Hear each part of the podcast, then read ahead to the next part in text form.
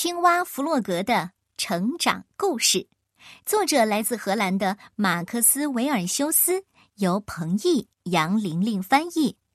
冬天里的弗洛格。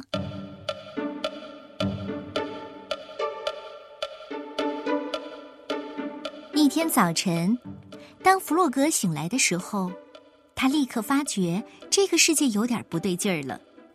有什么？发生了变化吗？他跑到窗前，惊讶的看到一切都变成了白色。他困惑的冲到外面，周围到处都是雪，他的脚下滑溜溜的。哦，突然他摔倒了，他滑到了河岸，滑到了河里。不过河水已经冻住了，弗洛格仰面朝天的躺在冰冷坚硬的冰上。他惊慌的想。啊！要是没有水，我就洗不了澡了。他坐在岸上，冻得直发抖。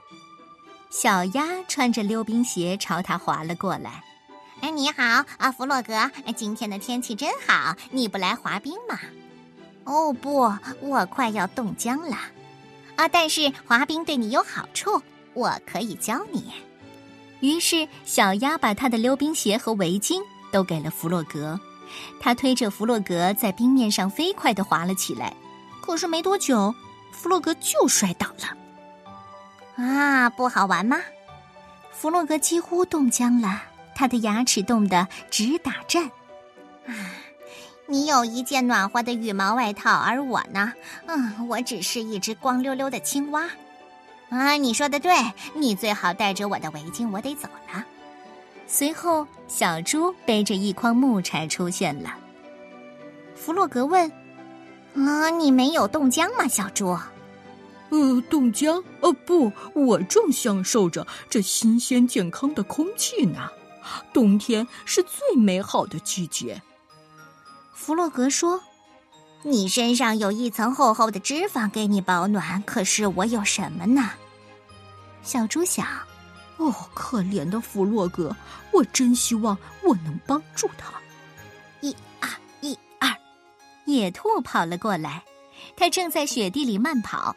哇，运动使人健康，运动万岁！为运动欢呼三声吧！野兔突然停住了。诶，你为什么不加入我？哦，弗洛格，健身太有意思了。啊，我要冻僵了。你有一身好皮毛保暖，可我什么都没有。弗洛格伤心的回家了。第二天，朋友们邀弗洛格一起打雪仗，但是他完全提不起精神来。他小声的抱怨道：“我要冻僵了，我只剩一只光溜溜的青蛙。”然后，弗洛格拖着沉重的双腿，跌跌撞撞的。回家了。那天剩下的时间，弗洛格都坐在炉火边上，梦想着春天和夏天。他烧光了最后一根木柴，炉火熄灭了。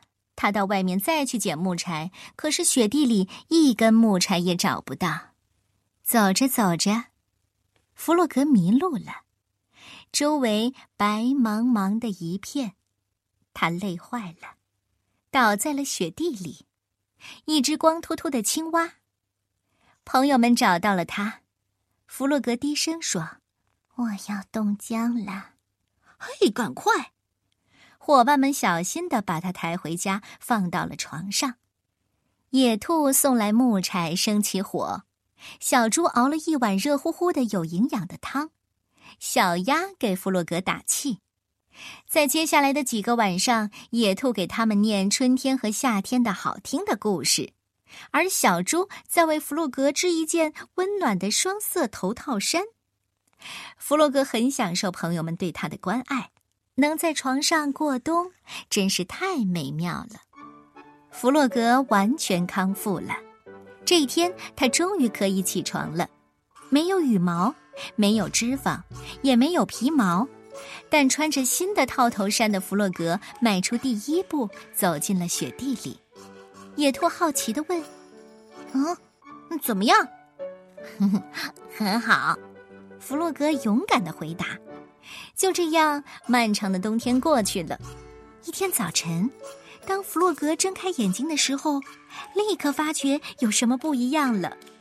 明亮的光线从窗户照进来，他飞快地从床上跳下来，跑到外面。外面的世界到处都是新鲜的绿色，太阳在天空中闪耀。哇哦！他喊了起来。啊，当青蛙真是太好了，多棒呢！我能感受到阳光照在我光溜溜的身上。朋友们看到弗洛格这么高兴，都开心的笑了。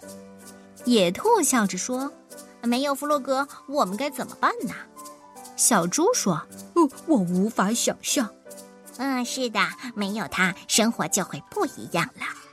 小鸭表示同意。